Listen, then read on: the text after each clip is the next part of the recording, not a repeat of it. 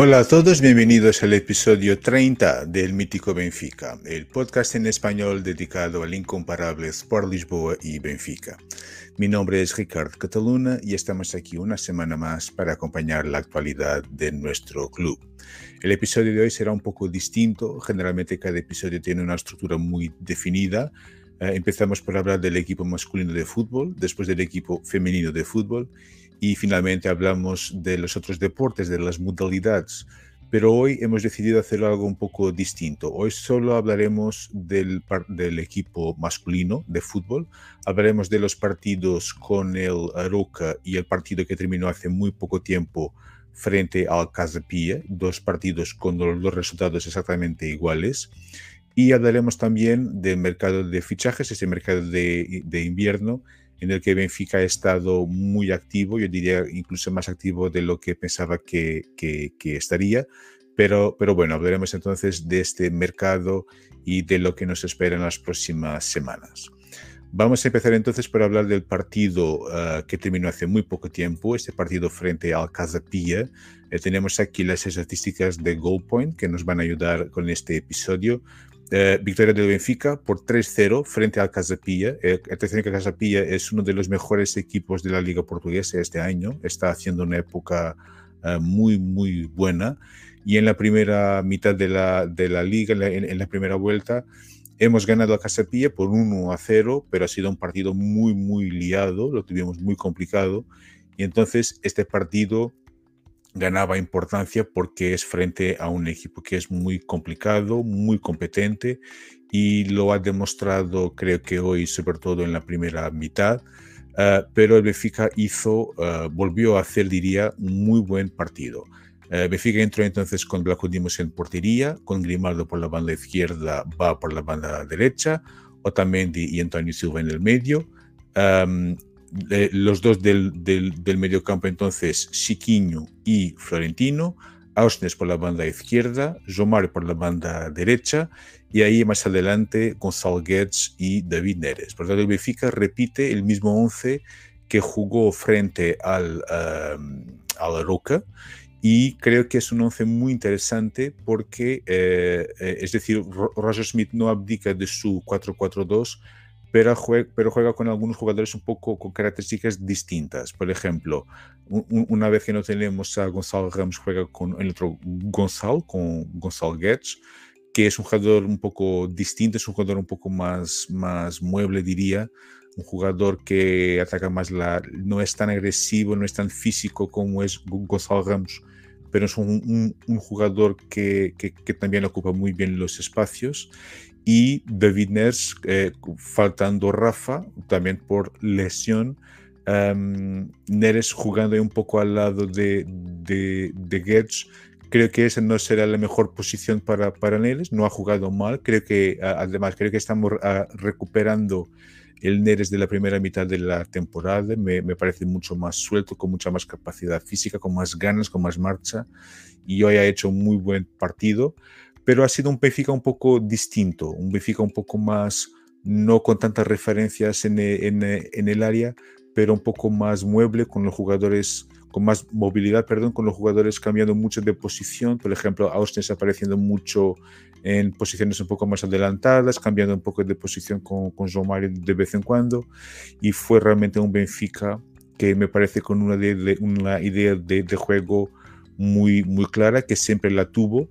pero me parece que está aún más uh, trabajada, aún más consolidada y, y es un, un, equipo que está jugando, que creo, de una forma aún más eficaz. Es decir, se nota, por ejemplo, mucho, y se nota sobre todo en el partido de, de Aroca, que ya veremos más adelante, pero me, parece un equipo que, está con mucha confianza, y eso se, nota perfectamente en todos los momentos del partido, pero y está también con mucha saber concretamente lo que tiene que hacer en cada momento del partido, uh, no pierde la cabeza, no pierde la paciencia, saber cómo, cómo, cómo tiene que, que, actuar. Y frente a un Casapilla, que es un equipo muy organizado, un equipo que defiende muy bien, que no marca muchos goles, pero que también eh, no sufre muchos goles, con esa línea de, de tres centrales y dos laterales defendiendo con las líneas muy, muy cerca, muy, muy, muy cerca y, dando muy poco espacio, el Benfica tuvo algunas dificultades en esa primera mitad, pero ese, ese primer gol al minuto 34 fue creo que eh, quizá el momento decisivo del partido porque fue algo que te ayudó a, conseguir ultrapasar este, este rival que no es fácil, pero ha, facilitado mucho nuestro trabajo. Bueno, la verdad creo que el Benfica ha tenido desde, desde luego siempre más ocasiones. En el minuto uno hubo un cruce de, de, de, Guedes por la banda izquierda, creo, y que João Mario, que ha sido en los últimos dos partidos el hombre del partido claramente, cuatro goles en los últimos dos partidos, está haciendo una temporada eh, que es una barbaridad, está creo que haciendo uh, muy probablemente la mejor temporada de su carrera, claramente. Creo que ya tiene 14, 15 goles esta temporada, que es, que es muchísimo. Después hubo un remate de Neres al minuto 5, hubo un remate de, de, de Ba al minuto 15, eh, al minuto 18 uh, Gonzalo Guedes casi marca con el tobillo. Por lo tanto, hubo un montón de, de, oportunidades, algunas oportunidades. El Casapilla tuvo alguna, alguna u, otra, u algún otro movimiento más peligroso, sobre todo al minuto 27, pero al minuto 34 un, gol de uh, João Mario, uh, creo que es un cruce de ella, yo no me acuerdo si es de Grimaldo si es, o si es de, de Neres, uno de los, de los dos, creo que es de Neres y, realmente Benfica hace un, gol muy bonito, una, una, jugada espectacular y, realmente João Mario está en un momento fantástico y marca su primer de, los, de, sus dos goles en este partido. Bueno, hay que destacar también que eh, Neres, repito, me parece que eh, Ross Smith le saca mucho más rendimiento cuando Neres juega por la, por la banda. Se notó que el Benfica ganó un poco más de dimensión y creo que con el regate que brasileño tiene y, con, y sobre todo con la calidad en el cruce que, que David Neres tiene, el Benfica gana mucho más con Neres jugando por la banda que con Neres jugando por, por, eh, por, el medio, que puede hacerlo también, pero creo que por la banda es, es, es mucho más eficaz. Uh, bueno, que destacar también, con la salida de Enzo Fernández, claramente uh, ese lugar, ese puesto está claramente con Chiquinho. Chiquinho, claro que no es Enzo Fernández, pero tanto en Aroca como hoy hizo dos partidos muy, pero muy interesantes, con mucha calidad. Creo que está un jugador distinto y eso es eh, todo mérito de nuestro entrenador, del alemán Roger Schmidt, un jugador mucho más agresivo, con mucha más presencia, con, que, tiene, eh, que, que, que, trabaja bien, que tiene buena técnica, pero que le faltaba algo muchas veces, pero está, está, está demostrando, jugando un poco más atrás, que, puede ser muy útil al equipo eh, y, en una temporada que será muy larga y con, y con partidos todavía muy exigentes. pero, pero, pero bueno, eh, también hay que decir que me parece que eh, hubo aquí algunos momentos, Benfica le costó un poco entrar en el partido, me parece, ha tenido algunas dificultades, mucho por la por la por las por, por, la acción del Casapilla que jugaba con la defensa muy muy cerrada pero también porque se notaba que algunos jugadores no estaban en su mejor momento. Por ejemplo Grimaldo me, me parece que le costó un poco entrar en el partido. Eh, Ausnes también no me parece que, haya estado tan activo como, como nos ha acostumbrado. Y, se notó, por ejemplo, mucho en los primeros minutos que Benfica atacaba un poco más por la derecha que por la izquierda, que generalmente es un poco al revés, ataca más por el lado de, de Grimaldo que por el lado de, de, de pero en este caso atacaba más por el lado de Ba. Pero cuando eh, eh, Grimaldo y Ausnes han entrado un poco más en el partido,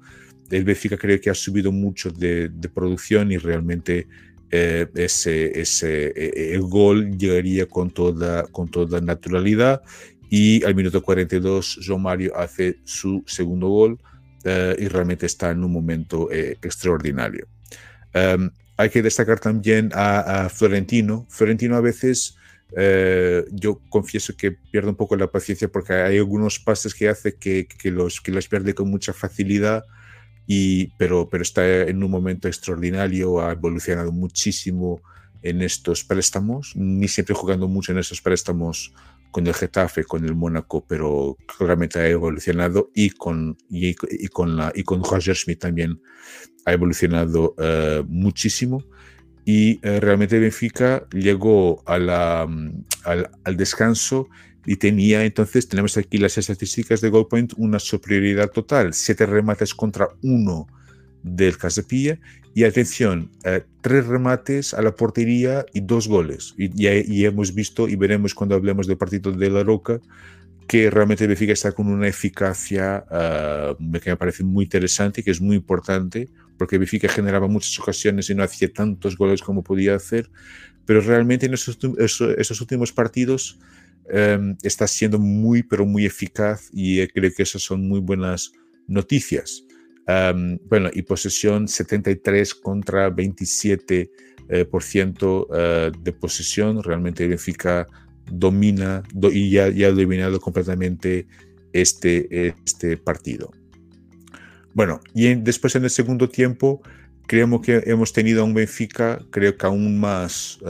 dominador um, un Casapilla que ha intentado reaccionar en algunos momentos, pero creo que el Benfica tuvo prácticamente siempre el control del partido, claramente,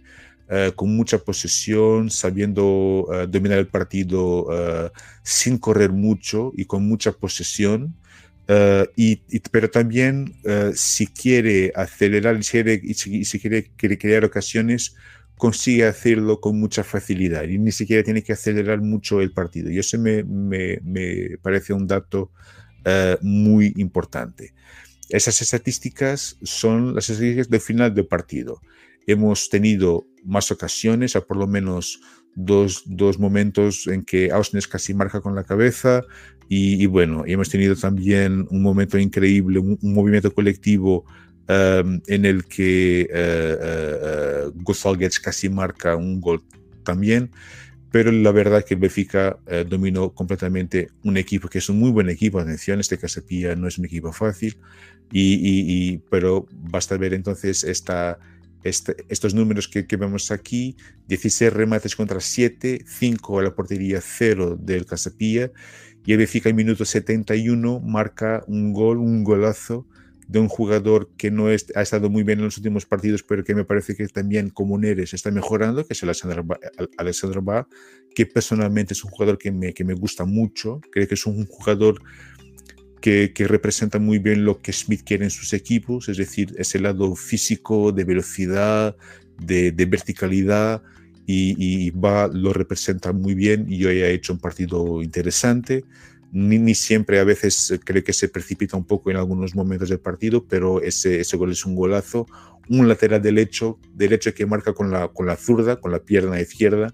no deja de ser curioso y que hace un, un, golazo increíble uh, al terminar ese, uh, en, la, en, la, segunda mitad de, de este partido que terminó entonces con una victoria creo que indiscutible de nuestro club y el mejor jugador en campo, en este caso para, para GoPoint y, para, y también en mi opinión, uh, João Mario. João Mario está, y repito, probablemente estaba comentando el partido en, en Twitter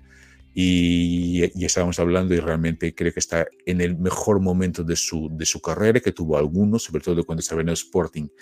Eh, ese año que estuvo ahí con uh, George Jesus también hizo una temporada fantástica, pero esta temporada está realmente eh, impresionante, 15 goles, eh, la mejor temporada de su carrera, claramente, de cuatro goles en dos partidos. Eh, está muy bien, no es un jugador muy espectacular como es Neres, no tiene un regate maravilloso, pero es muy cerebral, es un jugador que le encanta a muchos entrenadores y Smith claramente le está sacando el máximo rendimiento y eso es bueno para el jugador y claro, bueno para, para nosotros en una semana un poco más complicada con el, toda esta discusión del mercado de fichajes, que lo veremos un poco más adelante. Pero repito, victoria indiscutible absolutamente merecida y, muy buen partido del equipo hoy. Muy bien, pero eh, la semana pasada Benfica también ha disputado otro partido, en este caso, um, y hablaremos de, ese partido muy rapidito porque tiene muchas semejanzas con el partido de hoy, no tiene mucha, mucha historia también, pero aquí hay algunos datos que hay que, que, mm, hay que hablar sobre ellos y, bueno, bueno, una, eh, hemos tenido aquí uh, tres salidas muy difíciles, por tanto Santa Clara, Paso Ferreira y Aroca. Aroca es uno de los buenos equipos de, nuestra liga. Hemos jugado en su campo, en un campo que tenía el césped no en muy buenas condiciones, la verdad. Césped era un poco horrible. Eh, el Aroca es, repito, uno de los, buen, es uno de los buenos equipos de nuestra, de nuestra liga, claramente. Hermano Lista, es, su entrenador, está haciendo un muy buen trabajo. Pero el Benfica fue realmente absolutamente superior. No ha sido quizá un partido tan espectacular en cuanto a exhibición, pero ha sido un partido muy eficiente del Benfica y hemos visto un equipo que es un grandísimo equipo de fútbol. Creo que en este momento podemos decirlo um, y hay que reconocerlo, eh, que, el equipo está muy bien, ni siempre jugando espectacularmente y eso es, y imposible pero es un equipo que está haciendo muy buen trabajo. El Benfica entonces jugó exactamente con el mismo 11 de hoy, por lo tanto, repito, Blanco Dimos va Antonio Silva, Otamendi, Grimaldo, Florentino, Chiquinho, João Mario por la derecha, Ausas por la izquierda, um, uh, por la izquierda, perdón, uh, Gonzalo Guedes y David Neres un poco más adelantados. Uh, también 3-0, dos goles de João Mario y un gol de Petar Musa, el croata que marcaría en esta segunda, en esta segunda mitad. Por lo tanto, eh, un, un, Benfica que ha sido muy superior y um, yo creo que esta victoria ha sido muy importante porque fue en un campo muy difícil y es exactamente en este tipo de partidos que se ganan las ligas. Es decir, la liga es una prueba de regularidad y el Benfica con esta regularidad estará siempre mucho más cerca y jugando así con esta actitud muy seria y muy positiva y, muy, y con esta eficacia estará siempre mucho más cerca de ser, uh, cerca de, de, de, ser campeón. Y por lo tanto creo que estamos claramente en, en el buen camino. Uh, otra cosa que me ha encantado mucho en este partido, uh, y podemos ver aquí las estadísticas de Goal Point, um, es aquí es en el tiempo de descanso de Benfica ya ganaba 1-0 con el gol de João Mario al minuto 25, 62% por ciento de, de posesión, por lo tanto, y era la, esa, y esa capacidad que el Benfica tenía de, de, de controlar el partido con el balón y, y, y, sin correr mucho, es decir, sin, uh, sin, que, sin que los jugadores se, se, se, can, se, cansaran mucho. Y por lo tanto ese es un dato, un dato muy importante. Y fijaos también en la eficacia. Benfica ha tenido dos remates, uno a la portería y, y marca el gol, el gol que le daba la, la, la ventaja en el tiempo de descanso. Um, otra cosa que ya he dicho también y que se notó sobre todo en el partido con el Roca es la facilidad con que el Benfica crea ocasiones. No tiene ni siquiera que acelerar mucho, pero vas a acelerar un poquito y, y, y crea ocasiones y, y, ahora empieza a marcar goles con un poco más de facilidad, que era algo que no conseguía hacerlo muchas veces y eso, y eso es importante y realmente esa actitud seria y ganadora pero tenemos aquí las estadísticas del final del partido, por lo tanto, João Mario marcaría el minuto 54 eh, y Musa el minuto 80, el croata que ha entrado muy, pero muy bien, y el Benfica ha tenido cinco remates, tres goles, y de, de esos tres goles, los tres han sido a la portería, han sido remates encuadrados, ¿no? diría. Por lo tanto, una eficacia absoluta y uh, indiscutible y, por lo tanto una victoria muy, pero muy importante en un campo muy difícil frente a un equipo que lo va a plantear muy difícil a los otros, a los otros equipos uh, en esta temporada, pero realmente uh, estos dos partidos yo diría victorias indiscutibles y que dejan a la, a la afición con mucha confianza. Y una vez más es un poco difícil no repetir, pero eh, el partido ha tenido, los dos partidos han tenido características muy parecidas, muy, muy semejantes. De nuevo, eh, João Mario considerado el mejor jugador en campo, personalmente también me, me, encantó Ausnes, que es un jugador que parece que tiene dificultades en jugar mal. Hoy no he estado tan, um, tan espectacular, pero bien siempre. Es un jugador que, que, que juega muy, muy bien. Pero uh, João Mario, de nuevo, dos goles. Um, con una eficacia de, de, de, de, pase de 91%, pero es, es una, es una, y fijaos también el número de, de, recuperaciones, 12 recuperaciones, es decir, la capacidad que Benfica tiene para recuperar balones, para defender, para que todo el equipo de, defienda como un bloque, como un colectivo. Eh, es, son realmente datos impresionantes y enhorabuena al equipo y también una, mención muy especial a la afición benfiquista que estuvo, que estuvo no solamente hoy en el estadio de, de Luz, pero también que estuvo ahí en La Roja, que es una es un viaje largo, en un sitio jugando que, que las nueve cuartos de la noche, que es muy tarde, eh, en un martes. Y por lo tanto fue una victoria espectacular y creo que realmente estamos en un buen momento. Y así, partido a partido, con humildad, um, estaremos, uh, y, y, con la afición benfiquista, claro, estaremos siempre más cerca de, de alcanzar nuestros objetivos, siendo que el primero, claro, será ganar la Liga Portuguesa. Muy bien, entonces creo que de esos dos partidos, de una forma muy, uh, muy sencilla, ya hemos hablado sobre, sobre ellos. Y vamos a hablar entonces sobre el mercado, el mercado de invierno que terminó el pasado día 31 de enero y que el Benfica estuvo ahí particularmente activo, yo diría. Um, bueno, hay que destacar entonces, ya hablaremos del caso de Enzo Fernández, de, de Enzo Fernández, el argentino que salió del Benfica. Yo debo decir que creo que Enzo Fernández es muy buen jugador, pero muy, muy buen jugador. El Benfica ha hecho un gran negocio con Enzo, um, ha ganado mucho con Enzo desde el punto de vista deportivo, pero parece evidente que, y ya hablaremos de eso un poco más adelante, Enzo ya no estaba con la cabeza en el Benfica, tenía aspiraciones legítimas de, ganar más dinero y de jugar en otro club y entonces está ahora en la Premier League para jugar en el Chelsea.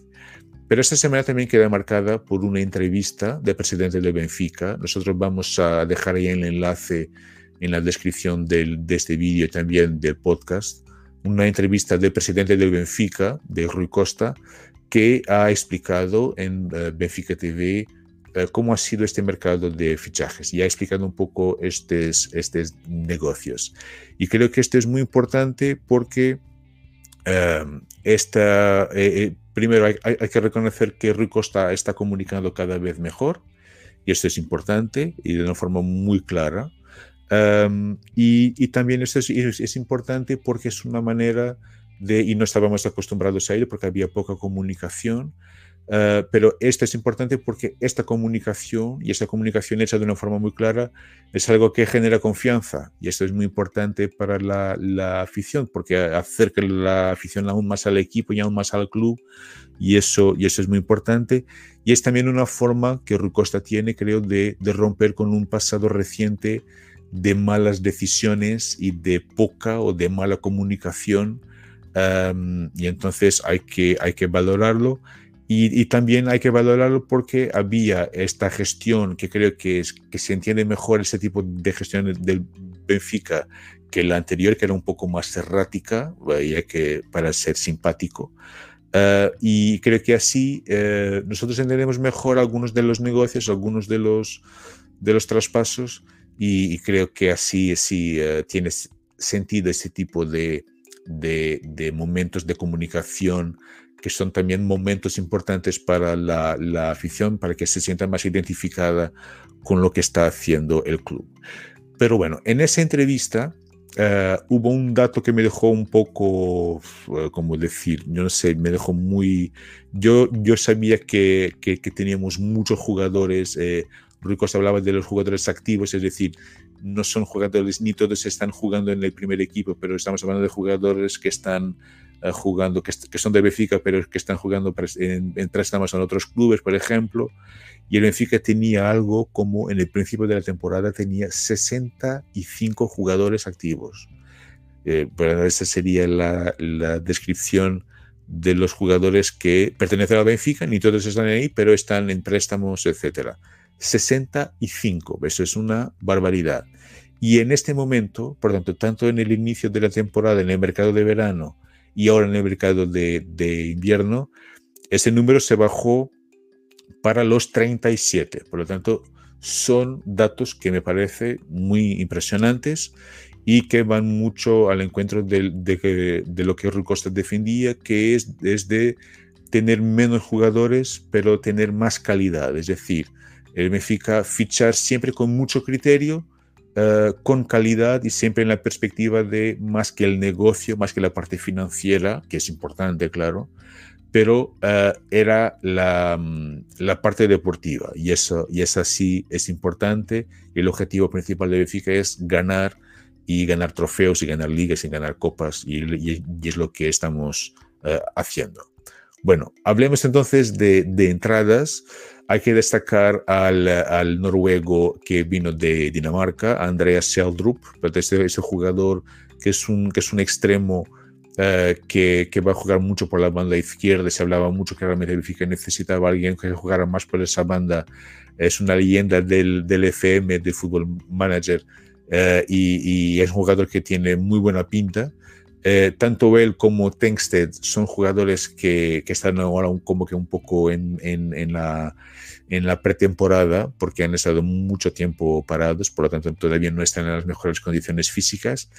pero como ha dicho Rui Costas, son, no solamente jugadores de futuro, pero también son jugadores de presente. Por lo tanto, me parece que son dos fichajes uh, interesantes. Um, Sheldrup más un extremo, uh, uh, Tengsted, este, este danés que vino de Noruega, y el Sheldrup es un noruego que vino de Dinamarca. Um, son jugadores un poco distintos, por lo tanto, Sheldrup es más un extremo, uh, Tengsted es un, más un delantero, pero que también puede jugar por las bandas y son dos jugadores que están en, muy, en, en momentos muy interesantes, que vienen de, de, de, mercados con los cuales el Benfica tiene una buena relación histórica y no han sido, como puedes ver en las imágenes, no han sido fichajes muy caros, por lo tanto, Sheldrup 9 millones, um, Casper uh, Tengsted 7 millones de euros, tanto no es una barbaridad de dinero y no fueron uh, negocios muy, muy caros. Me, me, parecen han sido buenas oportunidades. Después hay que destacar también el préstamo de Gonzalo Guedes, que fue una sorpresa. Según Rui Costa, fue un negocio que se hizo en un día y medio y en el que eh, la, la, la, la, voluntad del jugador fue decisiva. Es decir, Gonzalo Guedes tenía la oportunidad de jugar en, otros, en otras ligas más competitivas que la nuestra y la verdad es que él, uh, su opción fue el Benfica y realmente uh, creo que hay que reconocer ese, ese movimiento y es un jugador que, que puede añadir mucha calidad a, a, la plantilla. Es un jugador que ha evolucionado mucho en el Valencia, el, fichó primero por el PSG, después estuvo en el Valencia, ahora estaba en el Wolverhampton, lo estaba teniendo en muchas ocasiones y creo que es un jugador que por su perfil, por su agresividad, por su lado físico, uh, encaja muy bien en este equipo y todavía no está al 100%, diría, encajado, pero ya hizo un gol y, está teniendo momentos interesantes y está ayudando al, equipo, claramente. Después, este jugador João Neves,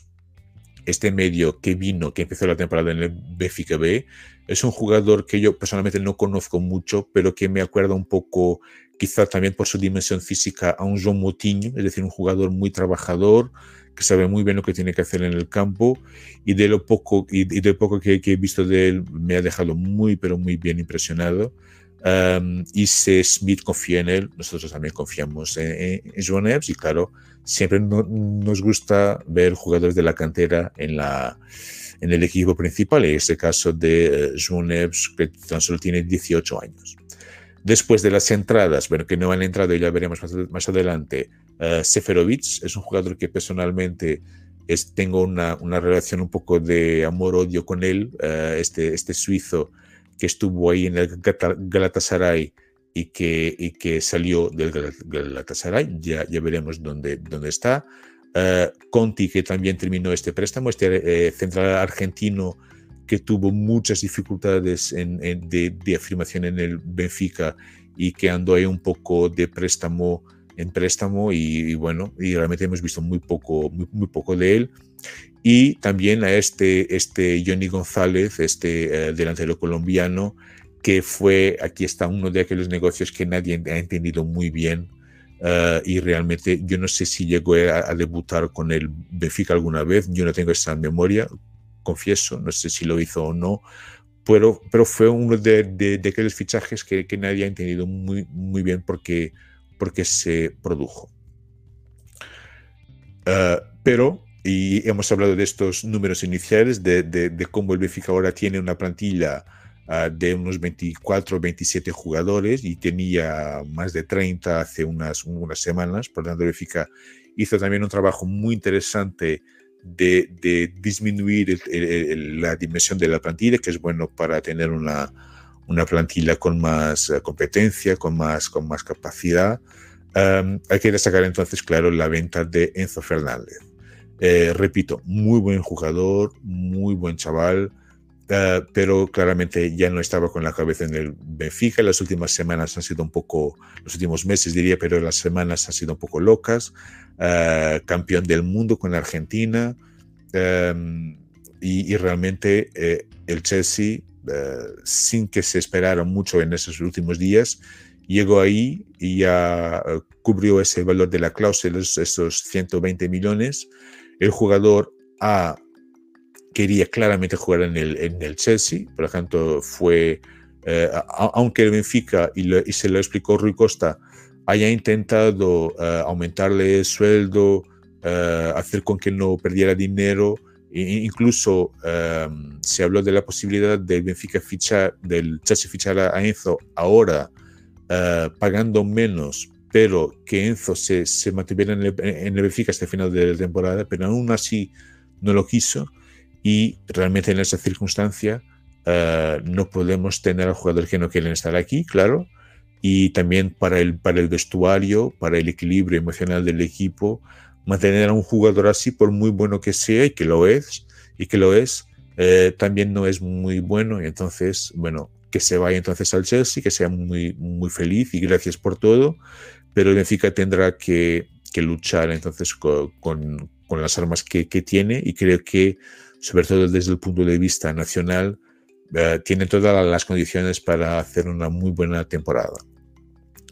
Después tenemos también, ya hemos hablado aquí de dos casos, eh, Diego González que fichó por el Copenhagen de, de, Dinamarca, un negocio de 2 millones de, de, euros. Y otro negocio también importante que de Gudrik Ping, es un jugador que personalmente me encanta mucho, que le llamábamos mucho el, el Jonas dos Pobres, es decir, un, un Jonas que tenía, no, era tan, no tenía tanta calidad como, como Jonas, pero tenía calidad.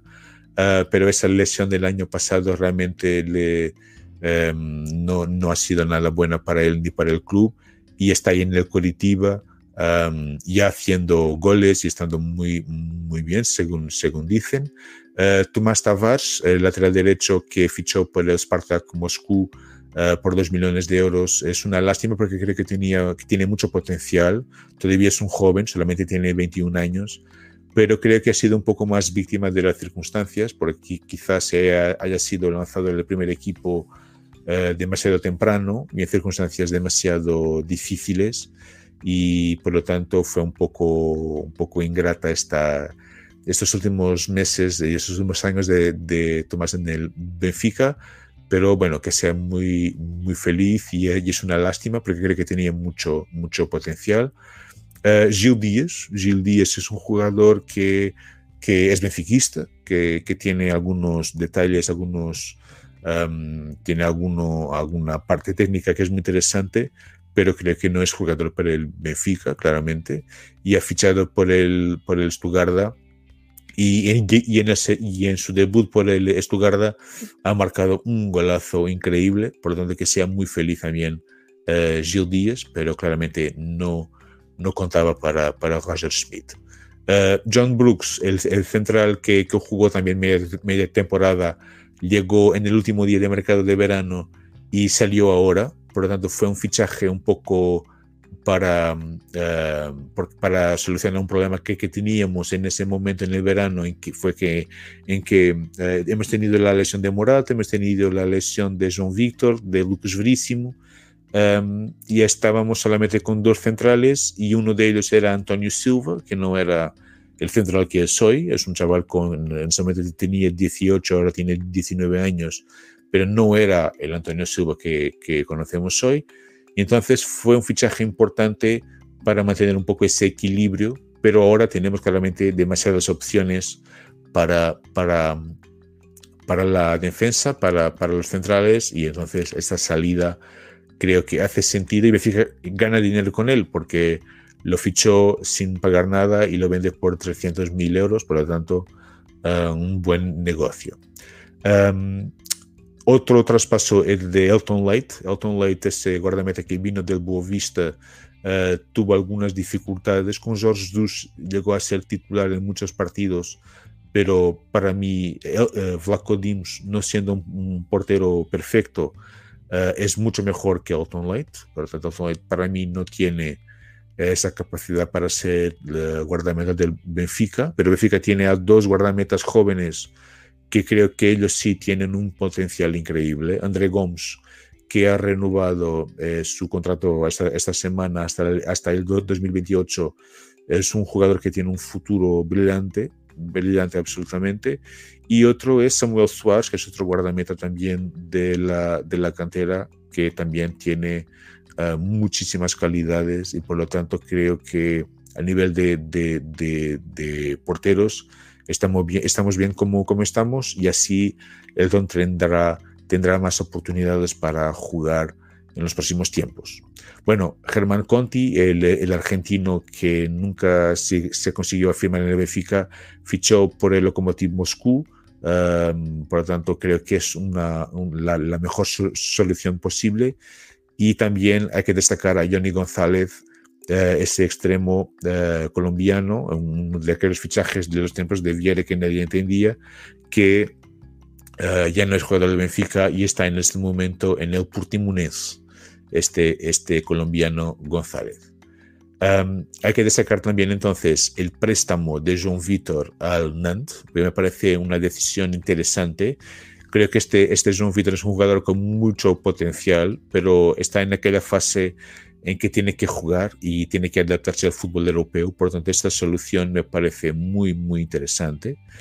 Hay que destacar también al préstamo de Seferovic al Celta de Vigo. Creo que es una oportunidad muy interesante. Eh, el Celta tiene a un entrenador que, que, lo conoce muy bien, que es Carlos Carvalhal, uh, que el año pasado era entrenador del Sporting Club Braga y que y ahí vamos a ver cómo, cómo será el, el, el, comportamiento de Seferovic. Repito, es un jugador que consigue hacer cosas de increíbles, de crack, y después tiene momentos en que eh, no juega ni en la tercera división. Por lo tanto, es, es muy regular. Para mí no es jugador para el Benfica, pero vamos a ver cómo le salen la, las cosas con el Celta de Vigo. Bueno, un, un otro préstamo que, que me dejó un poco con, uh, como dicen los ingleses, con mixed feelings, es el de Reinke